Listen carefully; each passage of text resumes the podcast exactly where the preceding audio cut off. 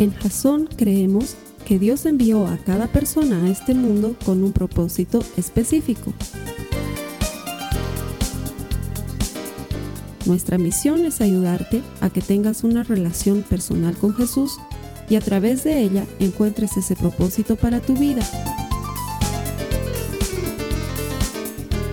Queremos ayudarte a alcanzar ese propósito. Es nuestra oración que este podcast te ayude a tener visión, a tener jazón.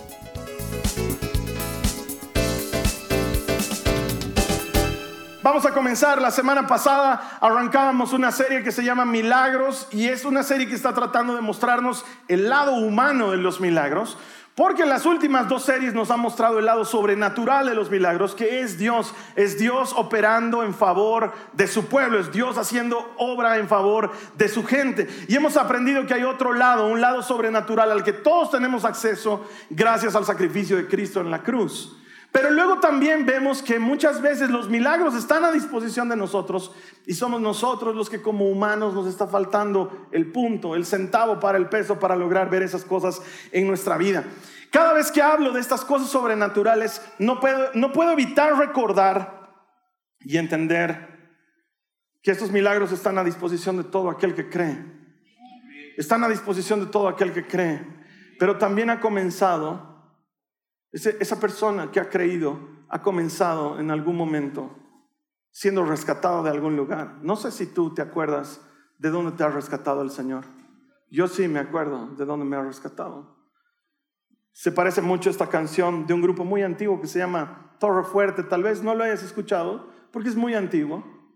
Pero ahora que Luis Miguel está de moda de nuevo, qué capo Luis Miguel, ¿no? Se vuelve a poner de moda. Encuentra la manera y ¡pum! Otra vez. Tú, la misma. Listo, ¿no ve? Antes de que tengan los músicos que tiene ahora, tenía una banda de músicos que son los fundadores de Torre Fuerte. Eran dos hermanos que se llaman Héctor y Heriberto Hermosillo. Y tenían un baterista que se llama Álvaro López. No sé si aquí alguien escucha música cristiana. Es Álvaro López y la Rescue Band. Es una gran banda de música contemporánea. Ellos eran los músicos de Luis Miguel. Dejaron de ser músicos de Luis Miguel para dedicarse a tiempo completo a predicar el Evangelio y a cantar para el Señor. Y una de sus canciones que siempre me ha conmovido desde esta perspectiva de saber de dónde he sido rescatado es esta que dice, fue algo así como lluvia en tierra seca, un rayo de luz de repente en mi oscuridad, canta algo así. Pero hay una parte que realmente me, me cala en el corazón cuando dice, fue algo así como estar en cadena perpetua y una mañana escuchar, te doy libertad. Para mí ha sido así. No sé si alguna vez tú te has sentido así en ese, lugar oscuro y profundo y condenado a vivir ahí por los siglos. Y alguien alguna vez tuvo misericordia de ti y rompió el candado y abrió la reja y te dijo, eres libre, eres libre. Así sucedió para mí. Y así lo recuerdo hasta el día de hoy. Y solo alguien que ha pasado por cosas así y ha estado eh, hundido y ha estado eh, perdido y olvidado sabe el valor de lo que es ser rescatado y ser transformado. Pero la mayor parte de nosotros lidiamos con un problema. No sé si eres como yo, que a veces tienes esa sensación de, Señor, no merezco lo que me estás dando. No soy digno de que me ayudes. He hecho muchas cosas de las que me arrepiento. Eh, no sé por qué vuelves a tener misericordia de mí, me das otra oportunidad. Realmente no lo merezco. Porque sabes qué he aprendido en todos estos años de seguir a Jesucristo?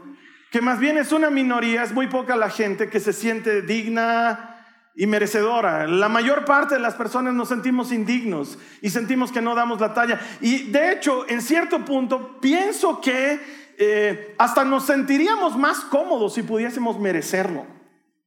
Creo que nos sentiríamos más a gusto si supiésemos que, bueno, ya llevo 16 domingos asistiendo a la iglesia y he estado orando todas las noches y no me he perdido mi plan bíblico, estoy al día. Entonces creo que puedo pedirle al Señor un milagro. Y hasta nos sentiríamos cómodos de que el Señor diga, sí, hijo, la verdad estás a dos domingos más. Dos domingos más ven a la iglesia, ora esta noche, no te olvides, esta, esta noche ora dos domingos más. Tu milagro está a la puerta, hijo, está a la puerta. Algunos nos sentiríamos más cómodos así, pienso. Pero alguien tiene que decir la verdad en la iglesia, que los milagros del Señor no están a la venta. Los milagros del Señor no están a la venta, ni por dinero, porque no podemos comprarle al Señor su unción o sus milagros por pactar con Él por una semilla los próximos tres meses. No podemos hacerlo. Pero tampoco podemos hacerlo porque estamos esperando que porque vengo a la iglesia y porque oro y porque leo mi Biblia me merezco lo que te estoy pidiendo, porque no funciona de esa manera. Entonces me encantaría decirte que la forma en la que podemos solucionar ese sentido de no lo merezco, esa sensación de no soy digno, es haciendo cosas, pero la verdad es que no se soluciona haciendo cosas. Y por eso encontré en la palabra de Dios un milagro que retrata exactamente lo que te quiero decir. Te voy a pedir que me acompañes en la Biblia a Mateo en el capítulo 8, vamos a leerlo todo el milagro, los versículos 5 al 13. Seguime por favor en la lectura. Dice, cuando Jesús regresó a Capernaum, un oficial romano se le acercó y le rogó, Señor, mi joven siervo está en cama, paralizado y con terribles dolores. Iré a sanarlo, dijo Jesús. Señor, dijo el oficial, no soy digno de que entres en mi casa. Tan solo pronuncia la palabra desde donde estás y mi siervo sanará. Lo sé porque estoy bajo la autoridad de mis oficiales superiores y tengo autoridad sobre mis soldados. Solo tengo que decir vayan y ellos van, o vengan y ellos vienen. Y si les digo a mis esclavos hagan esto, lo hacen. Al oírlo Jesús quedó asombrado. Se dirigió a los que le seguían y dijo, les digo la verdad no he visto una fe como esta en todo Israel.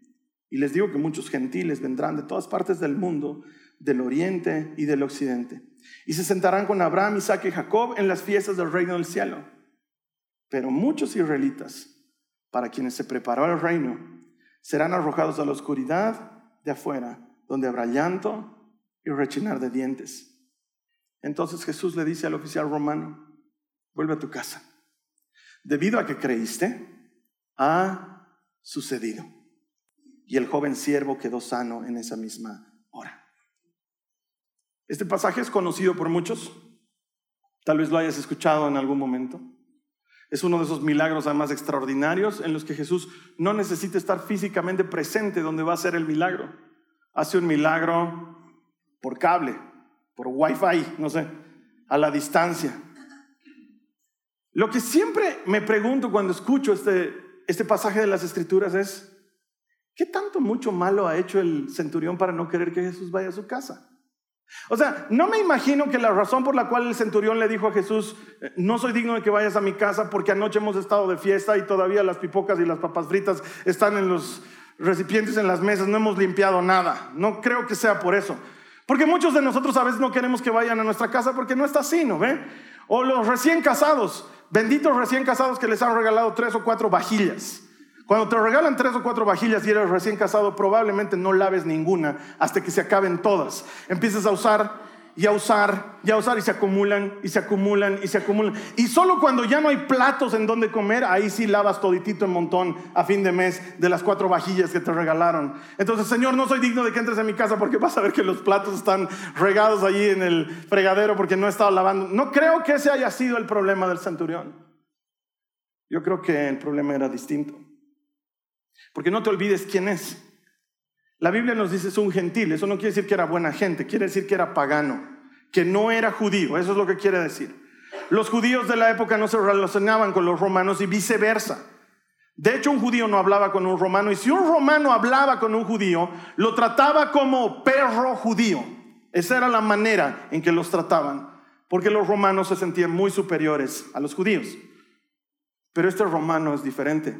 Cuando se acerca a Jesús, se acerca a él con respeto, no lo trata como un perro y le pide un milagro.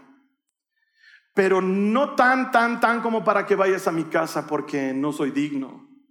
Porque probablemente le ha sucedido lo que nos sucede a muchos de nosotros. Él ha visto predicar a Jesús. Por eso sabe que hace milagros. Porque probablemente se ha enterado de algún otro milagro que hizo. Ha resucitado al hijo de una viuda ha multiplicado unos panes y ha dado de comer a muchos, sabe quién es Él. Pero también ha visto que Jesús hace esto para los judíos, no para los romanos. Y entonces Él ha caído en la trampa en la que tú y yo muchas veces caemos cuando empezamos a compararnos con alguien más. Porque nos empezamos a medir con alguien más y comparado con la fulana o con el fulano, no soy digno, Señor. Yo a la fulana la veo que viene siempre a la congregación, seguro al concierto ha debido venir. Nos hace quedar mal a los que no venimos, esa hermana. Entonces el rato los milagros yo quedo por fuera porque no estoy a la altura, no soy de los que soy muy regular, no soy de los que conoce citas bíblicas, conozco a este hermano que te dice, como dice la palabra del Señor en Proverbios tantos, tantos, o como dice la palabra del Señor en Timoteo tantos, yo ni siquiera sé quién es Timoteo, entonces tenemos esa tendencia de compararnos o comparas a tu familia. Porque llega la familia de los Flanders a la iglesia y los ves todos pulcros e iluminados, cantando versículos bíblicos mientras venían en el auto. Y tú en el auto estabas tratando de agarrar a uno de tus hijos y no chocar al mismo tiempo. Porque ya estás podrida de que vienen a la iglesia y pelean allá atrás. No me hagan ir allá atrás. Y llegan a la iglesia y tu hijo está con su moco colgando. Los otros están peinaditos y hermosos. Y miras y dices, Señor, ¿por qué a mí me ha tocado la familia fallada?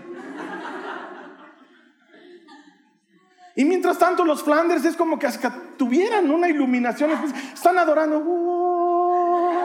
se los ve ahí. Y tú quieres adorar y lo ves a tu marido y tu marido está todo panzón ahí. El rato de la adoración, además, adorar, estoy adorando. Porque así adora él. Quizás hayas caído en eso mismo. Todos cometemos ese error de compararnos. Por alguna razón, siempre el pasto del jardín del vecino se ve más verde. Pero ¿sabes qué? La forma más sencilla de destruir algo es comparándolo con algo más. Y cuando Dios te ha dado algo y tú cometes el error de compararlo con algo más, solamente lo estás destruyendo. Porque Dios sabe por qué te dan las cosas que te da a ti, cómo te las da. Y ese centurión romano no necesitaba ser judío para recibir un milagro, necesitaba algo diferente que lo vamos a ver a continuación. Pero eso es lo hermoso de la gracia, que no se trata de que la merezcas, que no se trata de que hagas algo para lograrla. Porque equivocadamente pensamos que podemos lograr cosas. No, hermanos. Esto no es como, no sé, no sé si has visto alguna vez los concursos de talentos en la televisión. Cuando hay concursos de talentos, inevitablemente es comparativo. Sube el primer talentoso con su guitarra y canta Hello, little girl. Uh, todos dicen, oh, está bien, está bien. Y los jurados dicen, muy bien, lo aplauden, a ver qué pasa el siguiente. Y el siguiente canta y hace palitos chinos y tiene dos tazas ahí arriba. Entonces tú empiezas a decir, mucho comparado con solo la guitarra, este está mejor. Pero luego entran los que hacen como robots y cantan y hacen palitos chinos y tienen luces y dices, ucha, cada vez está mejorando. Está muy difícil. Por eso los jueces dicen, ha sido difícil. Los concursos de talento son graves. ¿Has visto Masterchef? Es un serio problema. ¿Por qué? Porque tú comes el primer plato.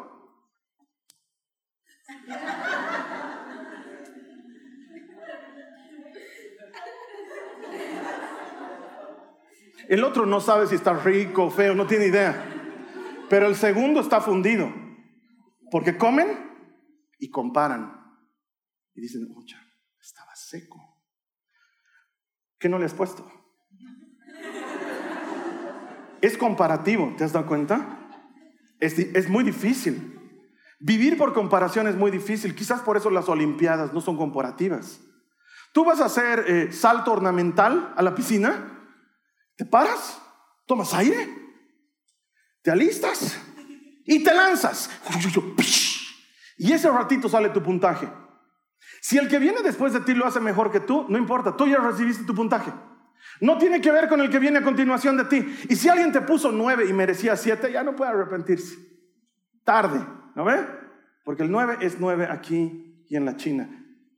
Y para muchos de nosotros sería hermoso que con Dios sea así.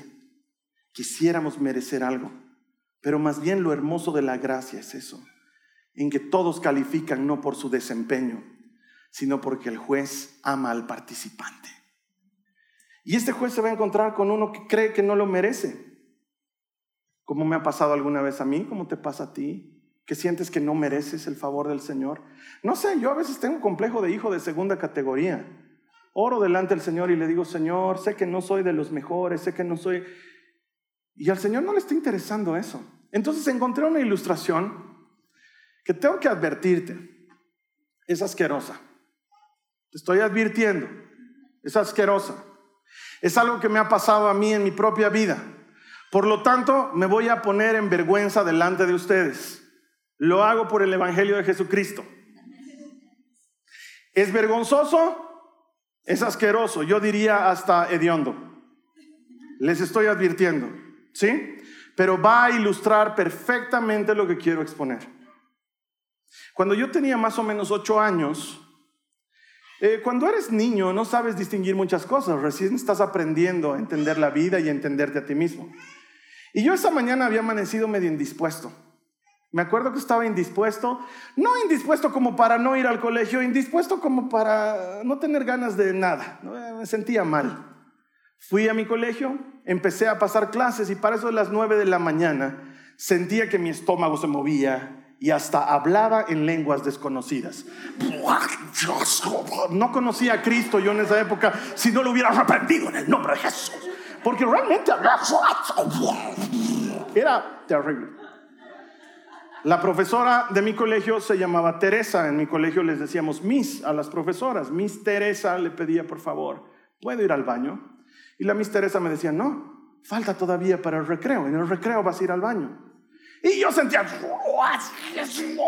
entonces, por favor, Miss Teresa, necesito ir al baño. Y ella me decía, no, Carlos Alberto, aprende a educar tu cuerpo. En el recreo vas a ir al baño. Entonces llegó un momento en que ya no podía más. Entonces me acerqué a su escritorio, colorado y llorando, para decir, por favor, necesito ir al baño. Entonces ella me dijo, ya, ya, ya, anda, anda corriendo. Yo salí disparado de mi curso, rumbo al baño. Entré al baño de varones y el tiempo no me alcanzó. El tiempo no me alcanzó. No sé si estoy siendo lo suficientemente explícito. Pero cuando llegué al área personal, donde puedes cerrar una puerta para tener privacidad, estaba completamente enchastrado de pies a cabeza. Y entonces ya no había nada que hacer en ese baño. Solo sabía que no quería salir de ahí. Y entonces pasaron una hora, una hora y media y seguramente la profesora dijo, tal vez ha muerto. Entonces fue al baño es baño de hombres, entonces desde la puerta de afuera empezó a gritar mi nombre, Carlos Alberto. Carlos Alberto, ¿estás ahí? Y yo escuché su voz, sentí palidecer de vergüenza y empecé a gritarle, no, no entre, Miss, porfa, no va a entrar. Y ella me decía, ¿estás bien? ¿Qué te pasa? No le, no le puedo decir, por favor, no quiero que entre, pero te digo, no entre, por favor, por favor, no entre. Pero ¿cómo te digo? Quiero a mi mamá, quiero a mi mamá. Entonces la profesora trató de entrar. Es donde nadie quiere entrar. Más o menos mi mamá tardó una media hora en llegar. Y empezó a hablarme desde la puerta. Mi mamá no me dice Carlos Alberto, ella siempre me dice papito o hijito, algo así. Entonces empezó a llamarme desde la puerta y me decía, hijito, ¿qué ha pasado? Yo le decía, mamá, no vayas a entrar, es asqueroso lo que me ha pasado. ¿Qué te ha pasado? Y entonces empecé a contarle lo que me había pasado y escuché cómo sus pasos entraban en el baño. Y yo le decía, por favor, no entres. Y ella siguió entrando y abrió la puerta y me encontró en el piso. Yo me moría de vergüenza. Me moría de vergüenza con mi mamá. Ah, no quería que me veas así. Pensé que ibas a tener una mejor idea para ayudarme. Te he fallado, tanto me has enseñado, estoy asqueroso. Y mi mamá me cargó en sus brazos. En esa época mi casa quedaba a seis cuadras de mi colegio. Mi papá se había llevado el auto, así que mi mamá vino a pie y me llevó cargado seis cuadras, a pie hasta mi casa, con mis mugres y mis vergüenzas. Llegamos a mi casa y me metió entero a la ducha zapatos y todo. Y el agua empezó a lavarme. Y yo lloraba. Y mi mamá me bañaba. A mis ocho años mi mamá ya no me bañaba. Pero en ese momento mi mamá me bañaba. Y yo sé lo que es. Estar en un pozo oscuro y hediondo y que alguien que te ama venga en tu rescate. Porque muchas veces pasa que no te sientes digno. Muchas veces pasa que solo tú sabes el estado de mugre en el que te encuentras. Y no hay nadie que quiera entrar en ese lugar. Solamente alguien que te ama. Mira lo que dice el versículo 7 y 8 del mismo capítulo de Mateo 8. Dice, iré a sanarlo, dice Jesús. Señor, dijo el oficial, no soy digno de que entres en mi casa. ¿Qué habrá hecho este oficial? No son platos sucios. Debe ser una vida sucia. No es una casa desordenada, debe ser una familia desordenada. No entres, por favor. Me da vergüenza. No quiero que lo veas. Me da vergüenza. ¿Qué tanto puede haber hecho? Pero Jesús conoce todo de ti y te ama a pesar de ello. Él sabe lo más mínimo, incluso eso que nadie más sabe y a pesar de eso te ama. Y está dispuesto a entrar a ese lugar donde nadie quiere entrar. Él sí quiere entrar y quiere rescatarte. Tenemos un Salvador dispuesto a entrar en nuestro lugar más oscuro. Porque me sorprende que el centurión romano le dice, Señor, no soy digno de que entres en mi casa. Y Jesús no le dice, no, no, eres, estás bien, peores hay. Jesús calla. Señor, no soy digno de que entres en mi casa. Y Jesús dice, creo que sí. Y con su silencio acepta. ¿Sí? No debería ir a esa casa. Y entonces tal vez el milagro no está disponible porque después de todo Jesús no le dice, no, no, no, tranqui, no pasa, no. Jesús solamente calla ante esa declaración. Pero eso nos deja ver que no hay pecado tan grande y tan oscuro y tan hediondo como para que Él no esté dispuesto a entrar y rescatarte y perdonarte y lavarte. Porque sabes que si mi mamá pudo tener el amor para cargar conmigo y lavarme de esa mugre, cuánto amor nos ha demostrado Dios al entrar a nuestro hueco y cargar con nuestras miserias y dejarnos limpios delante del Padre. Alguien debería estar agradecido porque sí, no somos dignos. Es la verdad, no somos dignos. Ninguno. No lo eres tú, no lo soy yo, no lo era el centurión romano, no lo es Pablo, no lo es Pedro. Ninguno de nosotros califica y aún así Jesús entra en el pozo y nos rescata. La palabra del Señor dice en Isaías, en el capítulo 1, en el verso 18, vengan ahora, vamos a resolver este asunto, dice el Señor. Aunque sus pecados sean como la escarlata, yo los haré tan blancos como la nieve. Aunque sean rojos como el carmesí, yo los haré tan blancos como la lana. Lo que necesitamos es llegar delante de Él y decirle, sí, Señor, he pecado, no soy digno. Y cuando vas delante de Él y confiesas tu indignidad, la palabra del Señor dice que Él es poderoso para perdonar nuestros pecados, porque el pecado crece mejor en la oscuridad. Pero cuando Cristo entra, su luz es más fuerte que cualquier tiniebla. Y este hombre se había dado a la tarea de ir a buscar al único que podía rescatarlo aún a riesgo de sus propias vergüenzas. El verso 9 después de que, Jesús le dijo, voy a tu casa, no Señor, no soy digno de que entres en mi casa, pero por favor, si mandas desde aquí que suceda, el milagro ocurrirá. El verso 9 dice, lo sé, está hablando el centurión, porque estoy bajo autoridad de mis oficiales superiores y tengo autoridad sobre mis soldados. Solo tengo que decir, vayan y ellos van, o vengan y ellos vienen, y si les digo mis esclavos hagan esto, lo hacen. Lo que el centurión está diciendo es, podré ser indigno, pero tonto no soy. me he dado cuenta que tú eres el dueño del mundo. Podré ser indigno, pero sé que tú eres soberano sobre todas las cosas. Y que si yo te pido algo para ti es tan sencillo como decir que suceda y sucede. ¿Sabes cómo lo sé, Jesús? Yo también soy autoridad. Y si le digo a mi gente, vengan, vienen. Si les digo, váyanse, y tiemblan. Cuando me ven enojado, tiemblan. Cuando empiezo a caminar así, digo, ¿qué ha pasado aquí? Y yo sé que tú eres dueño de todo lo que existe. Por eso también sé, Señor, que si tú dices que eso suceda ahora, va a suceder. Porque la autoridad del centurión venía de su posición como soldado. Pero la autoridad de Cristo viene de su naturaleza. Él es el dueño de todo lo que existe.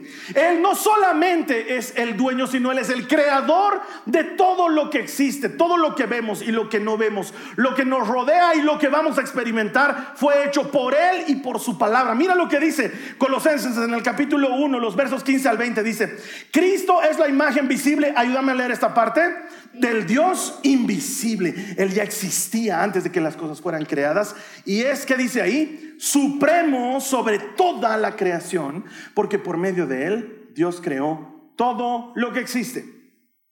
En los lugares celestiales y en la tierra. Hizo las cosas que podemos ver y las que no podemos ver, tales como tronos, reinos, gobernantes, autoridades del mundo visible e invisible. Todo fue creado por medio de él y para Él. Él ya existía antes de todas las cosas y mantiene todas unidas en la creación. Cristo también es la cabeza de la iglesia. ¿Cuántos aquí son la iglesia? La cual es su cuerpo. Él es el principio supremo sobre todos los que se levantan de los muertos. Así que Él es el primero en todo. Y presta atención. Pues a Dios, en toda su plenitud, le agradó vivir en Cristo. Y por medio de Él Dios reconcilió consigo todas las cosas. ¿Cuáles? Todas las cosas. ¿Cuáles que son? Todas las cosas. Hizo la paz que existe en el cielo y en la tierra por medio de la sangre de Cristo Jesús. Él es el dueño. Tú pensabas que eras la dueña. Ah, sí, de mi familia. No es tu familia. Es la familia de Cristo.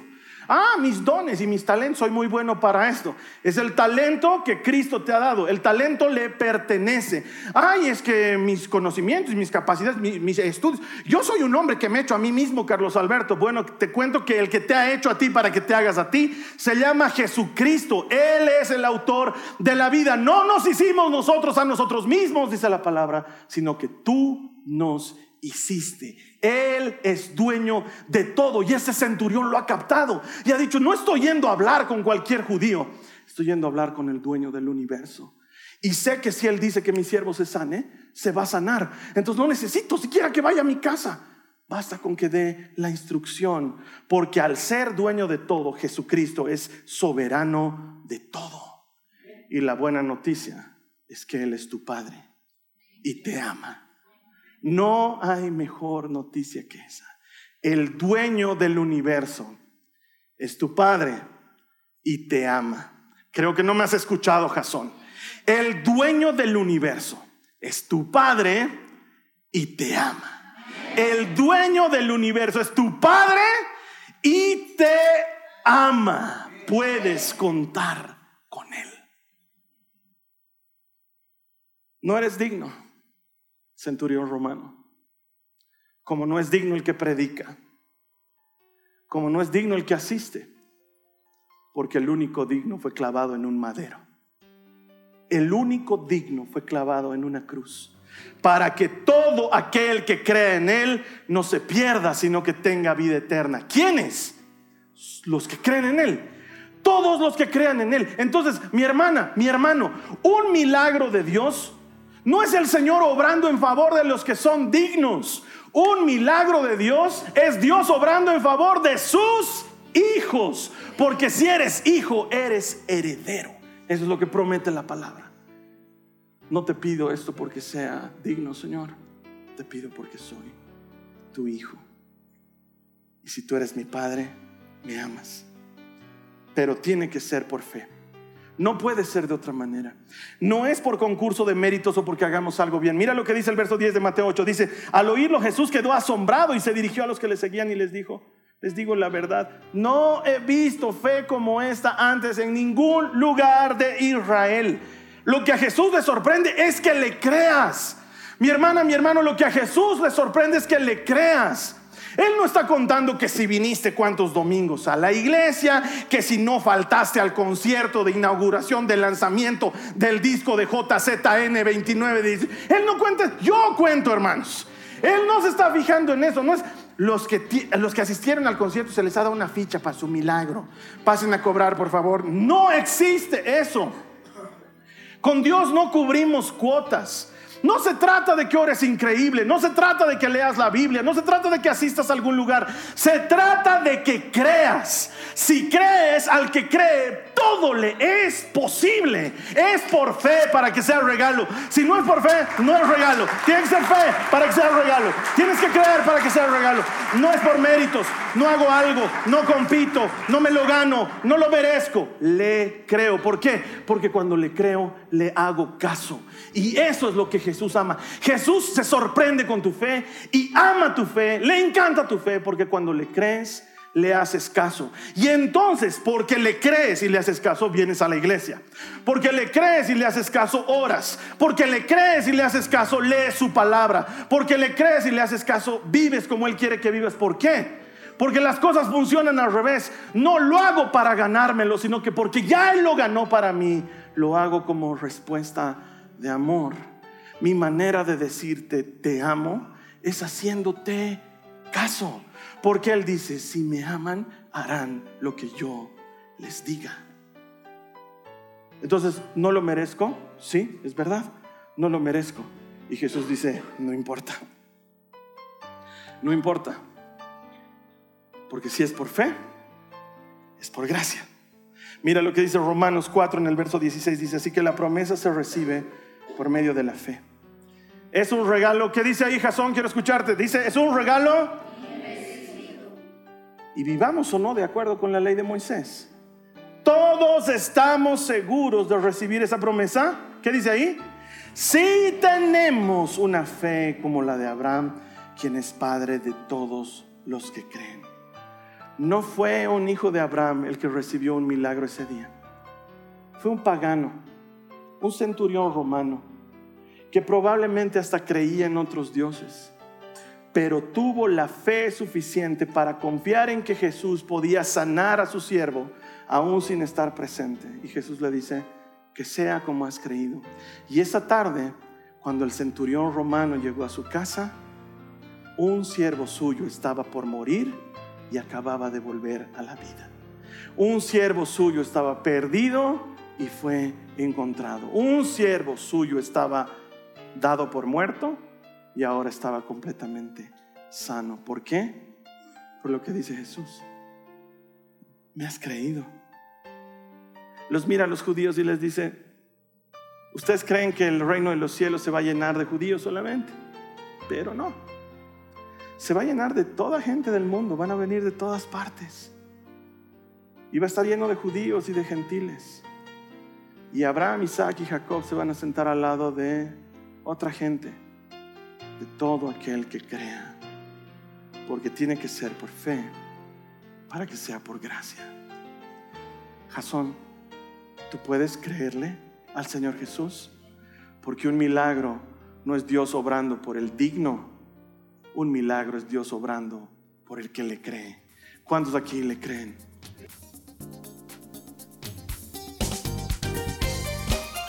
Esta ha sido una producción de Jason Cristianos con propósito. Para mayor información sobre nuestra iglesia o sobre el propósito de Dios para tu vida, visita nuestro sitio web www.jason.info. Allí encontrarás muchos recursos para animarte en tu relación con Dios enseñanzas, nuestro blog, prédicas y mucho más. Te lo deletreamos www.jazon.info. También puedes visitarnos en nuestro sitio en Facebook www.facebook.com barra Que Dios te bendiga abundantemente. Muchas gracias.